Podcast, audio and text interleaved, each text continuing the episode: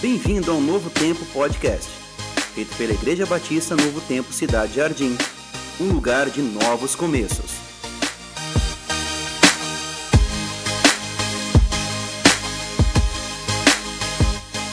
Boa noite, meus queridos irmãos, como é que vocês estão?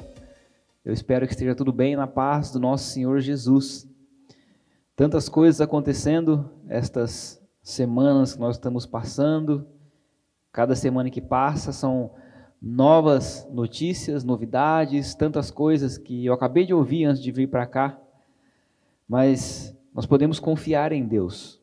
E é por isso que nós estamos aqui para abrir a palavra e mais uma vez estarmos meditando nela. Então eu quero convidar todos vocês que estão em casa a abrir a Bíblia no livro de Mateus, no capítulo 8. Nós vamos ler quase que o capítulo todo, e isso vai ter uma, uma utilidade no final do sermão. Mateus, no capítulo 8, a partir do versículo 1, nós vamos ler uma boa parte aqui do texto, mas nós vamos nos, nos focar mais a partir do versículo 28. Mas Mateus, no capítulo 8, versículo 1, nos diz o seguinte, ó. Quando ele, Jesus, desceu do monte, grandes multidões o seguiram. Um leproso aproximou-se, adorou de joelhos e disse: Senhor, se quiseres, podes purificar-me. Jesus estendeu a mão, tocou nele e disse: Quero seja purificado. Imediatamente ele foi purificado da lepra. Em seguida, Jesus lhe disse: Olhe, não conte isso a ninguém, mas vá mostrar-se ao sacerdote e apresente a oferta que Moisés ordenou para que sirva de testemunho. Entrando Jesus em Cafarnaum, dirigiu-se a ele um centurião, pedindo-lhe ajuda, e disse: Senhor, meu servo está em casa, paralítico, em terrível sofrimento. Jesus lhe disse: Eu irei curá-lo. Respondeu o centurião: Senhor, não mereço receber-te debaixo do meu teto, mas dize apenas uma palavra, e o meu servo será curado. Pois eu também sou homem sujeito à autoridade, com soldados sobre o meu comando. Digo a um: vá, e ele vai, e a outro: venha, e ele vem. Digo a meu servo: faça isso, e ele faz. Ao ouvir isso, Jesus admirou-se e disse aos que o seguiam: Digo-lhes a verdade, não encontrei em Israel ninguém com tamanha fé. Agora vai comigo no versículo 13. Então Jesus disse ao centurião: Vá, como você creu, assim lhe acontecerá. Na mesma hora, o seu servo foi curado. Entrando Jesus na casa de Pedro, viu a sogra deste de cama, com febre. Tomando-la pela mão, a febre a deixou, e ela se levantou e começou a servi-lo. Ao anoitecer, foram trazidos a ele muitos endemoniados, e ele expulsou os espíritos com uma palavra e curou todos os doentes. E assim se cumpriu o que fora dito pelo profeta Isaías: Ele tomou sobre si as nossas enfermidades e sobre si levou as nossas dores. Versículo 23. Entrando ele no barco, seus discípulos o seguiram. De repente, uma violenta tempestade abateu-se sobre o mar, de forma que as ondas inundaram o barco. Jesus, porém, dormia. Os discípulos foram acordá-lo, clamando: Senhor, salva-nos! Vamos morrer. Ele perguntou: Por que vocês estão com tanto medo, homens de pequena fé? Então ele se levantou e repreendeu os ventos e o mar, e fez-se completa bonança. Os homens ficaram perplexos e perguntaram: Quem é este que até os ventos e o mar lhe obedecem? E no versículo 28, quando ele chegou ao outro lado, a região dos Gadarenos, foram ao seu encontro dois endemoniados que vinham dos sepulcros. Eles eram tão violentos que ninguém podia passar por aquele caminho. Então eles gritaram: Que queres conosco, filho de Deus? Vieste aqui para nos atormentar antes do devido tempo? A certa distância deles estava pastando uma grande manada de porcos. Os demônios imploraram a Jesus: Se nos expulsas, manda-nos entrar naquela manada de porcos. Ele lhes disse: Vão. Eles saíram e entraram nos porcos, e toda a manada atirou-se precipício abaixo, em direção ao mar, e morreu afogada. Os que cuidavam dos porcos fugiram, foram à cidade e contaram tudo, inclusive o que acontecera aos endemoniados. Toda a cidade saiu ao encontro de Jesus e, quando o viram, suplicaram-lhe que saísse do território deles. Vamos fazer uma breve oração. Senhor Deus, nos abençoa. Fala conosco, esteja trabalhando, Pai, para que essa palavra possa fazer efeito na nossa vida e que Teu Espírito Santo possa estar falando abertamente aos nossos corações. Em nome de Jesus. Amém. Você já brincou de João Bobo? Eu já brinquei de João Bobo. Para quem não sabe, João Bobo é aquele brinquedo que é como se fosse um saco de pancada, né? Só que ele não fica pendurado, ele fica no chão. E você dá um soco nele e ele cai, mas ele levanta de novo. Eu lembro quando eu era pequeno, quando eu tinha uns oito, nove anos talvez, meu pai me deu um João Bobo de presente. E até aquele momento eu não tinha raiva no coração. Mas depois que eu conheci o João Bobo, eu comecei a ter. Porque para criança aquele negócio instiga.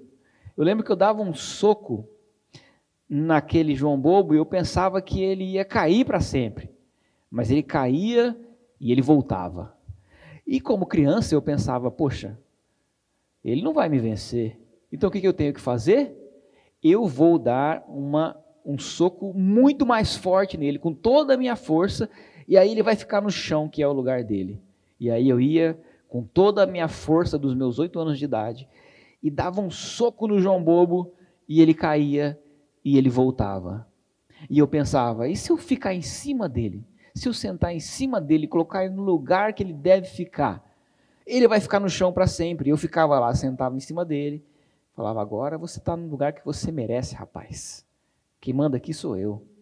Só que na primeira vez que eu ia no banheiro fazer alguma coisa em outro lugar e eu voltava e o João Bobo estava em pé de novo.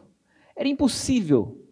Era impossível vencer o tal do João Bobo. Eu não conseguia. Como criança, eu olhava aquilo, eu poderia gastar toda a minha energia, mas aquela luta que, que eu tanto tinha parecia impossível de vencer. E é interessante que, da mesma maneira, nós olhamos a economia e aquilo que acontece no mundo hoje da, da mesma forma. É uma luta que parece que nós não conseguimos vencer.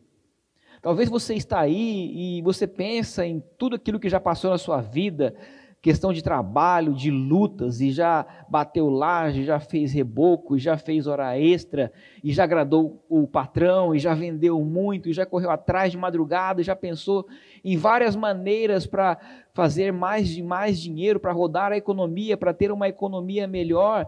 Mas parece que quanto mais nós lutamos, parece que quanto mais nós acordamos cedo, quanto mais nós batalhamos, essa luta não é possível de vencer. Porque de repente o dólar sobe, de repente muda o preço do, do petróleo, do barril do petróleo, de repente é o feijão, de repente é o tomate, e de repente é um vírus que aparece e a economia descamba de uma vez, e a gente fica totalmente perdido, sem saber o que fazer exatamente. Parece que é uma luta impossível. E o que, que eu faço? Eu luto de novo, eu começo de novo, e aí Parece que agora, lutando e trabalhando e buscando, eu dou aquele soco no João Bobo e eu falo, agora sim as coisas vão estar bem. Mas de repente, o barril do petróleo sobe, de repente aparece um vírus, de repente acontece alguma coisa e o tal do João Bobo sobe. É uma luta constante e aparentemente impossível. E esse vai e vem do dinheiro, essas rasteiras que a economia nos oferece, não vem de hoje, meu irmão. Não pense que você está sozinho nessa. Não pense que nós estamos passando por alguma coisa da qual muitas pessoas não passaram. Se nós olharmos, por exemplo, a história do povo de Israel, nós vamos perceber o quanto a economia e as riquezas e o dinheiro também passaram por oscilações grandiosas. Olha para o começo da história de Israel, quando Deus chama Abraão para fazer dele uma grande nação, nós vemos Abraão, ele já era um homem rico e ele desfruta daquela riqueza que Deus oferece para ele, e ele caminha com aquela riqueza, e ele passa aquela riqueza econômica para o seu filho Isaac, e o Isaac continua com aquela riqueza, mas quando chega em Jacó, Jacó um pouco descabeçada, faz algumas presepadas e perde um, um dinheiro, mas ele consegue recuperar, é, através do seu trabalho, ele consegue prosperar um pouco mais, e ele continua rico também. E aí ele passa para os seus doze filhos aquela riqueza. Só que aqueles doze filhos que desfrutavam daquele momento maravilhoso das riquezas do seu pai, Jacó, agora Israel, os grandes filhos do, do Bill Gates, agora estavam passando fome e pedindo comida no Egito. Houve uma grande crise na terra de fome. E eles tiveram que ir para o Egito pedir comida. Crise. Mas um dos seus irmãos, José, estava ali no Egito como governador, e aí ele vai e provê aquela situação para eles, ainda dá um pedaço de terra para eles, e eles começam a um pouco a pouco sair da crise e se reerguer novamente, e você pensa, ufa, agora conseguiram. Mas o tempo passa, e o faraó daquela época morre, e surge outro faraó que agora dessa vez não se bica muito com o povo de Israel, coloca aquele povo que estava prosperando na terra do Egito agora como escravo. Agora eles estão sem recursos, sem dinheiro e sem direitos. Crise novamente. Eles afundam mais uma vez. O que acontece? Moisés vem para libertar o povo e tira o povo daquela crise. Você pensa, ufa, conseguiram. O que, que eles fazem? Eles vão para o deserto recessão, período de luta, período de dor, de sofrimento, de escassez, sem muitas coisas para ter, o povo reclamando muito, porque não tinha recursos para se manter, mas eles chegam no lugar chamado Terra Prometida, onde Deus prometeu para eles uma terra boa, e ali chegando, eles têm que lutar bastante. Eles lutaram bastante para entrar na, na Terra Prometida, e eles conseguem se estabelecer naquele local, junto com Josué. Ufa, aparentemente acabou a crise, agora estão na terra que mana leite e mel. Mas aí chega a época dos juízes, e há muitos conflitos com os povos vizinhos, e parece que aquela economia e a estabilidade de Israel vai se desgastando, e eles vão ficando mais fracos, mais fracos, e parece que estão entrando em crise novamente até que é chamado um rei, Saul. E aí o povo começa mais uma vez a se estabelecer economicamente. De Saul passa para Davi e o povo começa a crescer mais ainda economicamente em seu poder, seu poder bélico. E a nação de Israel cresce até que fica absurdamente grande com Salomão. Prosperidade, riqueza, templo banhado a ouro, é, respeitado pelas nações do, ao redor. Ufa, acabou o problema. Mas não acabou o problema. O reino foi dividido.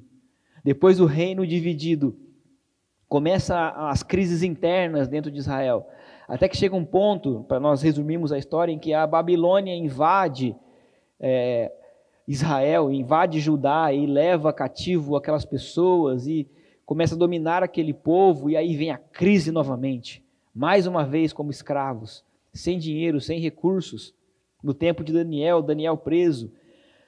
Mas a Pérsia vem e invade a Babilônia e consegue ganhar da Babilônia numa guerra e manda o povo de Israel de volta para sua terra e agora manda com alguns donativos, com alguns recursos para que eles possam começar de novo a reconstruir a sua cidade e o templo. E você fala, ufa, mais uma vez subindo. E fica nesse vai e vem de economia e sobe e desce até a época de Jesus. Aliás, até épocas, até as épocas recentes. Aliás, até o dia de hoje. Esse sobe e desce do dinheiro continua. E nós percebemos, nós olhamos que não é muito possível de, de ter uma segurança em relação à economia. Nós não podemos depositar toda a nossa confiança na economia, porque ela vai oscilar para sempre. O dinheiro não vai resolver os nossos problemas. Para muitas pessoas, esse, o dinheiro, a economia, é a única fuga que eles têm do medo.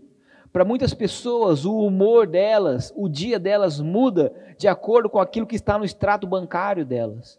Mas não funciona dessa maneira. Nós vamos ficar nesse loop infinito em relação à economia. Eu confio no dinheiro, eu busco o dinheiro, eu dou um soco no João Bobo, ele cai. Vem a crise, vem alguma instabilidade no mundo, vem alguma instabilidade na família e o João Bobo sobe. Eu falo, poxa, não dá para confiar no dinheiro. O que, que eu faço? Eu corro atrás do dinheiro. Eu confio nele, dou um soco no João Bobo e ele cai. E a gente fica nesse loop há muito e muito tempo. Para você ter uma ideia, os Estados Unidos da América passou por 10 recessões do ano de 1948 até o ano de 2001. Esse período de 50 anos aproximadamente tiveram 10 recessões. Vamos trocar isso por um casamento? Imagina agora que um homem de 50 anos já se casou com nove mulheres diferentes, mas não deu certo com as nove mulheres. O que, que você diria para a décima mulher que está casando com ele? Você diria que dá para confiar que não, agora vai, agora vai tranquilo. Não dá para dizer isso, né? E quando nós olhamos para o texto que nós acabamos de ler em Mateus, no capítulo 8, a cura do, do endemoniado em Gadara, ou dos dois endemoniados em Gadara, nós encontramos uma atitude muito estranha daquela população. Quando nós lemos no versículo 28, nós percebemos que Jesus chega ali naquela região de Gadara. Essa região era um conjunto de cidades que estava dentro do território de Israel, mas que não seguiam exatamente os costumes dos judeus, dos hebreus. E naquela região ali, quando Jesus chega, o texto nos diz que dois endemoniados chegaram e aproximaram-se de Jesus. Eles se aproximaram não com a intenção de agredir a Jesus, mas eles se prostraram diante dele. E os dois endemoniados, ou seja, aqueles demônios, olharam para Jesus e suplicaram a Jesus que, se fosse expulsá-los, que permitisse que eles fossem até uma manada de porcos que estavam ali por perto. Olha comigo no versículo 30. Versículo 30 diz assim: Olha, a certa distância deles estava pastando uma grande manada de porcos. Os demônios imploravam a Jesus: Se nos expulsas, manda-nos entrar naquela manada de porcos. Interessante o uso da palavra manada aqui. Porque se nós analisarmos bem, coletivo de porcos não é manada, é vara. Esse é o coletivo natural de porcos. Né? A Natália vai saber do que eu estou falando. Mas por que, que ele usa a palavra manada aqui? Porque manada se refere a um coletivo de, alguma, de algum animal que é usado como gado, ou seja, para render lucro, seja para venda ou seja para produção. Então, aquele, aquele conjunto ali de, de porcos, né, aquele, aquela manada, aquela vara de porcos, ela estava ali para dar lucro para lucro aquelas pessoas. Era o ganha-pão daquelas pessoas que estavam aquele, no, ao redor ali. E quando os demônios olham para Jesus, eles percebem que eles perderam. Mas ainda assim eles querem causar algum tipo de prejuízo para aquelas pessoas. E o que, que eles pedem? Eles pedem para que eles saiam das pessoas e vão para os porcos para causar algum prejuízo. E você percebe nesse texto que esse pedido dos demônios não pegou Jesus de surpresa. Jesus não olhou para eles e falou: Eita, rapaz, faz isso não, vai prejudicar a economia do pessoal aqui, demônio, faz isso não. Não foi isso que aconteceu. Não somente não pegou de surpresa, como também Jesus não ficou muito preocupado com o que ia acontecer com a economia naquele lugar. Porque Jesus responde o seguinte, olha, versículo 32. Ele lhes disse, Jesus disse: Vão. Vocês querem ir para os porcos? Então vão. E eles saíram e entraram nos porcos. E toda a manada atirou-se precipício abaixo em direção ao mar e morreu afogada. Os demônios saíram daquelas pessoas e foram para os porcos. E quando eles entraram nos porcos, eles se atiraram, né? atiraram, os porcos precipício abaixo até o mar, onde todos os porcos morreram. Quantos porcos eram? O texto de Marcos, no capítulo 5, que conta a, a mesma história, nos diz que eram cerca de dois mil porcos. Um baita prejuízo para aquelas pessoas. Aquelas pessoas tiveram um grande prejuízo. Mas agora presta atenção comigo neste versículo, no próximo versículo. Os que cuidavam dos porcos fugiram, foram à cidade e contaram tudo, inclusive o que acontecera aos endemoniados. Então presta atenção comigo, pensa comigo agora. Olha a ênfase que o Mateus nos oferece.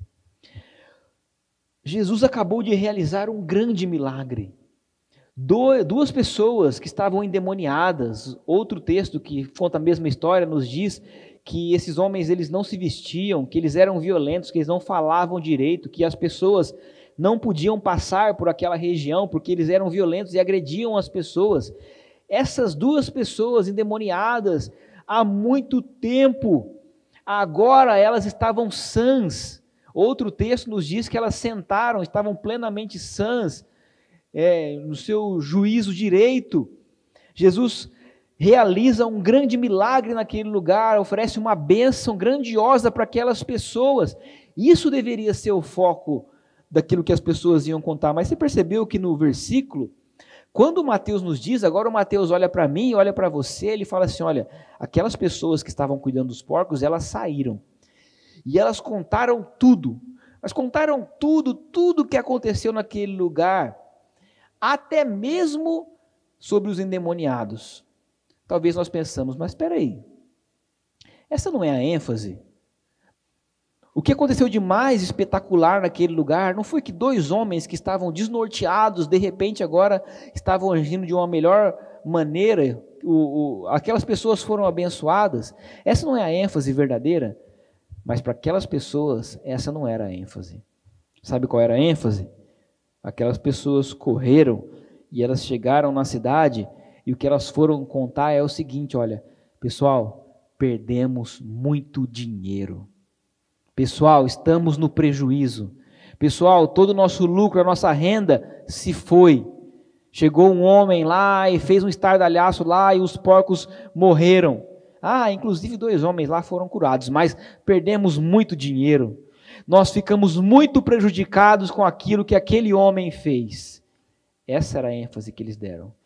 Isso é que eles estavam preocupados. E diante disso, diante dessa notícia que aquelas pessoas receberam, o que, que eles fizeram? Versículo 34. Toda a cidade saiu ao encontro de Jesus, e quando o viram, suplicaram-lhe que saísse do território deles.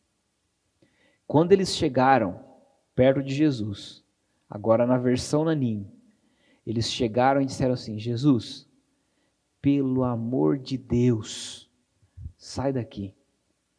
Jesus, vai embora. Jesus, nós não queremos confiar em Ti. Jesus, nós não queremos confiar naquilo que o Senhor é capaz de fazer. Jesus, nós confiamos no nosso braço, Jesus. Jesus, nós queremos nossa economia de volta.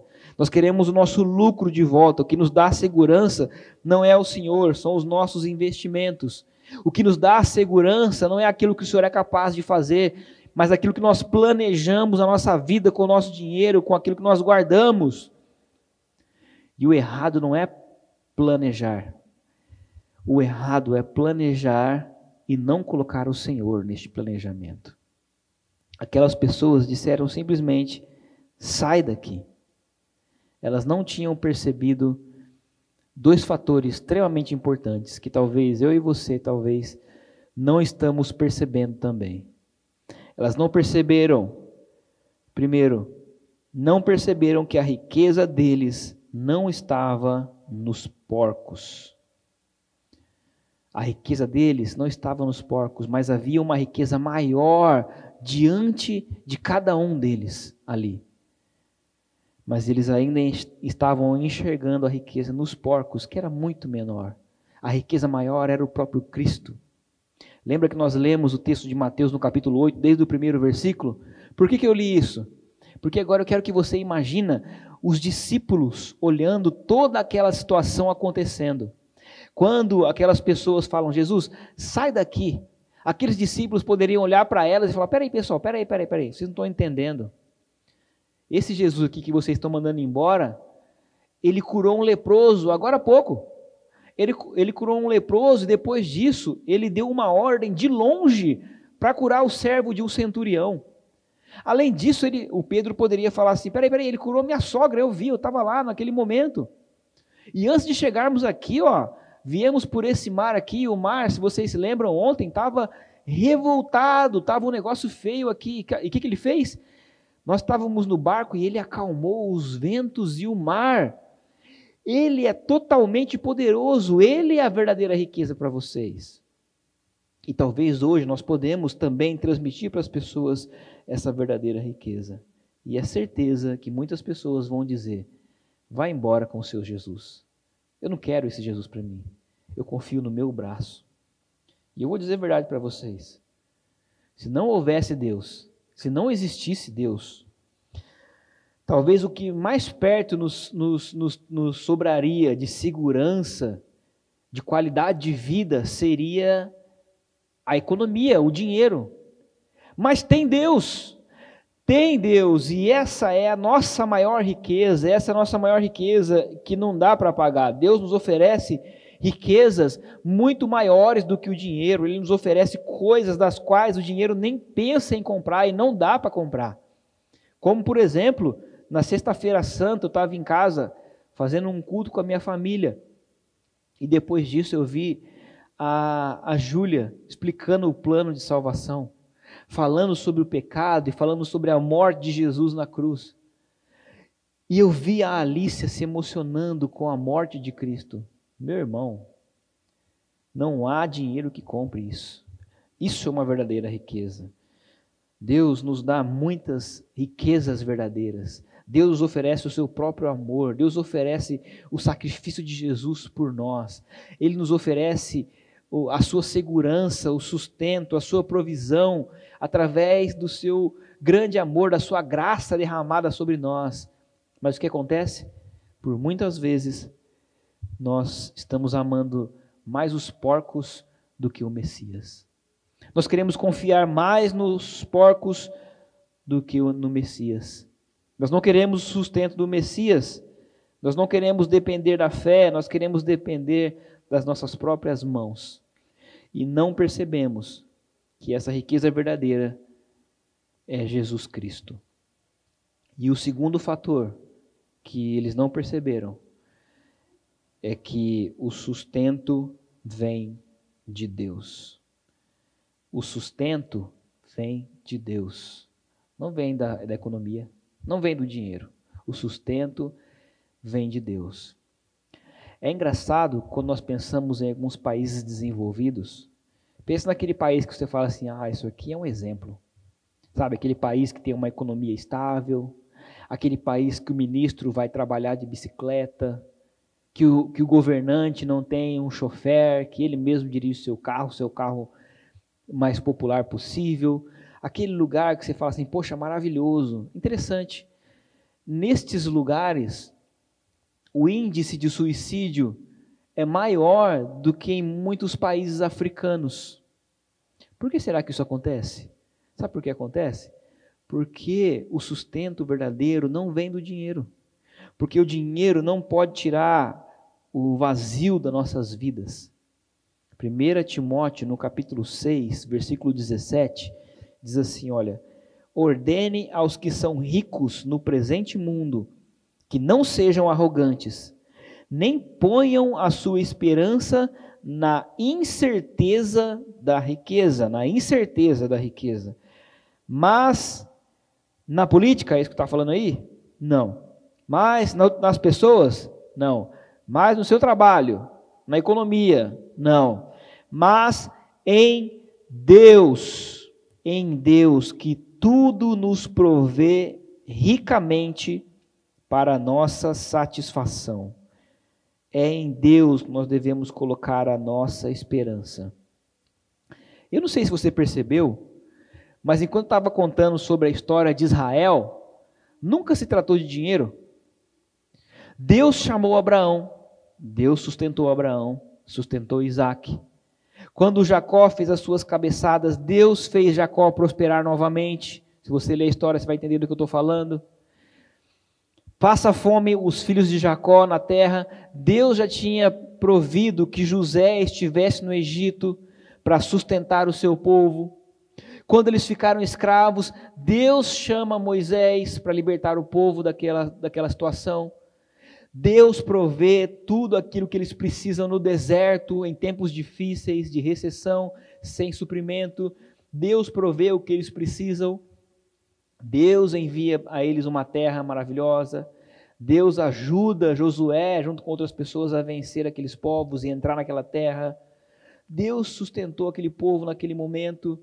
Deus escolheu Davi como rei para engrandecer Israel e cuidou de Davi, de Salomão, enfim. Deus sempre sustentou o seu povo. Deus, foi Deus quem colocou no coração de Ciro para vencer a Babilônia, para trazer o seu povo de volta. O dinheiro, a economia, nunca sustentou Israel. Sempre foi o Senhor. E na minha vida e na sua vida, a economia, o dinheiro nunca nos sustentou. Sempre foi o Senhor. Sempre foi a sua mão poderosa. Sempre o Senhor esteve presente. Só que nós temos memória fraca. Nós não, nós não lembramos de alguns momentos que nós passamos dificuldade e que foram superados porque nós passamos por momentos bons e aí nós nos esquecemos. Nós lembramos de algumas dificuldades e que foi difícil de sair. Mas quando nós estamos no momento bom, nós nos esquecemos. E aí Oséias nos diz, no capítulo 13, versículos 5 e 6, ele fala: Eu cuidei, Deus falando, eu cuidei de vocês no deserto, naquela terra de calor ardente, né, no tempo de dificuldade, naquela terra difícil de viver. Quando eu os alimentava, ficavam satisfeitos. Quando ficavam satisfeitos, se orgulhavam. E então me esqueciam. Será que nós estamos esquecendo de confiar em Deus? Será que nós estamos esquecendo de confiar na provisão do nosso Senhor? Será que nós nos esquecemos de que é só dele que vem a nossa esperança? De que não há nenhum outro tipo de coisa ou situação ou governo ou nada que pode trazer para nós uma grande esperança? É o Senhor. Será que nós temos nos esquecido da provisão dele?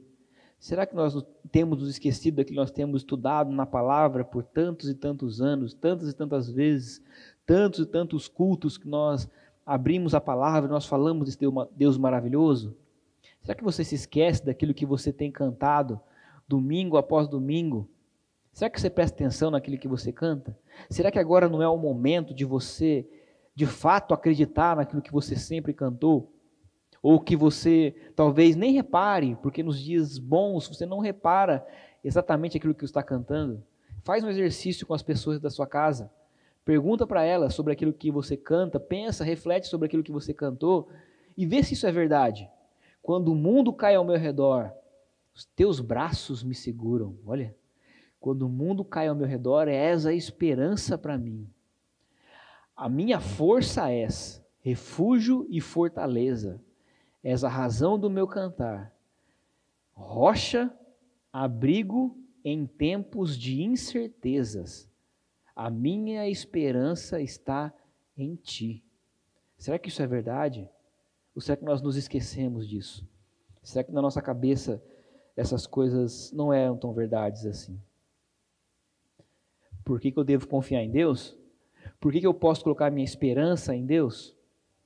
Porque vai chegar um dia que Deus vai derrubar todas as crises econômicas. Aliás, haverá um dia em que Deus vai chegar e não vai necessitar mais de economia, não vai haver mais diferenças sociais, não vai haver mais pessoas com problemas de dinheiro para comprar e pagar as suas contas. Não vai haver mais discursos de homens falando coisas que nós talvez não podemos acreditar muito. Não vai haver mais pessoas ralando e trabalhando, trabalhando sem conseguir o seu sustento do seu dia a dia, sem conseguir o seu ganha-pão. Haverá um dia em que a nossa maior e verdadeira riqueza estará conosco para sempre. E eu aguardo esse dia. Ah, mas pastor, e eu estou sofrendo hoje, e aí? Eu estou passando dificuldade hoje, o que, que vai acontecer? E eu não sei o que está acontecendo. E eu preciso de alguma resposta hoje. Como no povo de Israel, meu irmão, enquanto isso, Deus sustenta. Deus vai continuar nos sustentando. Seja através do governo, seja através do nosso trabalho, seja através dos nossos irmãos, mas Deus vai continuar nos sustentando. Se você puder trabalhar, meu irmão, trabalhe. Deus vai te abençoar e te sustentar nesse trabalho. Se você não está podendo trabalhar, ou se as pessoas próximas a você não estão podendo trabalhar, ore. Ore para que tenha oportunidade de trabalho, de dignamente correr atrás do seu sustento. Se você pode ajudar alguém, ajude a suprir as necessidades das outras pessoas. Mas o que nós não podemos deixar de fazer é confiar neste Deus, que sempre esteve com a sua provisão sobre o seu povo. E ele vai continuar. Hoje eu quero fazer uma oração para a nossa economia. Eu quero fazer uma oração pelo nosso sustento. Talvez você esteja passando por dificuldades, talvez você esteja passando por momentos difíceis, nunca imaginou passar. Talvez no seu negócio está bem dificultoso em relação a esse tempo de paradeira, de quarentena.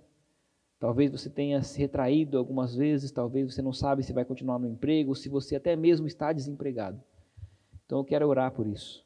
Eu quero orar para que Deus esteja nos auxiliando, auxiliando a sua vida e para que nós estejamos confiantes de que Ele vai nos sustentar. Vamos orar? Senhor Deus, nós colocamos a nossa confiança diante do Senhor. É o Senhor, Pai, quem provê as nossas necessidades. É o Senhor quem nos diz para não andarmos ansiosos com aquilo que nós vamos vestir ou com aquilo que nós vamos comer. É o Senhor, Pai, quem disse para não temermos, porque é o Senhor que nos sustenta e nos guarda. Ó Pai, o Senhor nos deu tantos exemplos na Sua palavra, de que o Senhor continua provendo para o seu povo. Ó Deus, o Senhor nos mostra, Pai, que o Senhor é fiel e que o Senhor não pode negar a si mesmo. Ó Pai, e ainda assim nós vemos as nossas dificuldades, este mundo sofrendo, pessoas sem direção, sem norte, sem saber o que fazer. Mas eu quero clamar ao Senhor, Pai, que o Senhor esteja cuidando de nós. Nos proteja, Pai, proteja cada irmão que está neste momento passando por dificuldade. Ajude a cada um, Pai. Dê a cada um sabedoria, discernimento. Abra os olhos, Pai. Abra um caminho para que cada um possa correr atrás do seu sustento. E se não conseguir, se não for essa, essa sua vontade, Pai, que o Senhor esteja auxiliando para que outras pessoas possam ajudar estes irmãos. Ou para que de alguma forma, Pai, as suas mãos poderosas possam chegar diante dessas pessoas e elas possam compreender de que é do Senhor que vem o nosso sustento. Obrigado porque nós podemos confiar em Ti, Pai. Eu peço que o Senhor esteja cuidando de cada casa neste momento, ajudando com que cada um possa confiar não somente naquilo que nós vemos na televisão, nos jornais, nos governadores, nos governos, mas confiar na Sua palavra, que nos diz que o Senhor é quem nos auxilia. Nós te agradecemos por isso, Pai, te agradecemos pelo Teu amor por nós. Nós não merecemos mas nós te agradecemos e queremos pedir, Pai, que o Senhor esteja conosco. Em nome de Jesus. Amém. E para você que gostou do nosso podcast, fique por dentro dos nossos assuntos se inscrevendo em nossos canais. A gente quer convidar você também a se inscrever no nosso Instagram, IBNTCJ. Se inscreva e participe conosco. Até a próxima, tchau, tchau!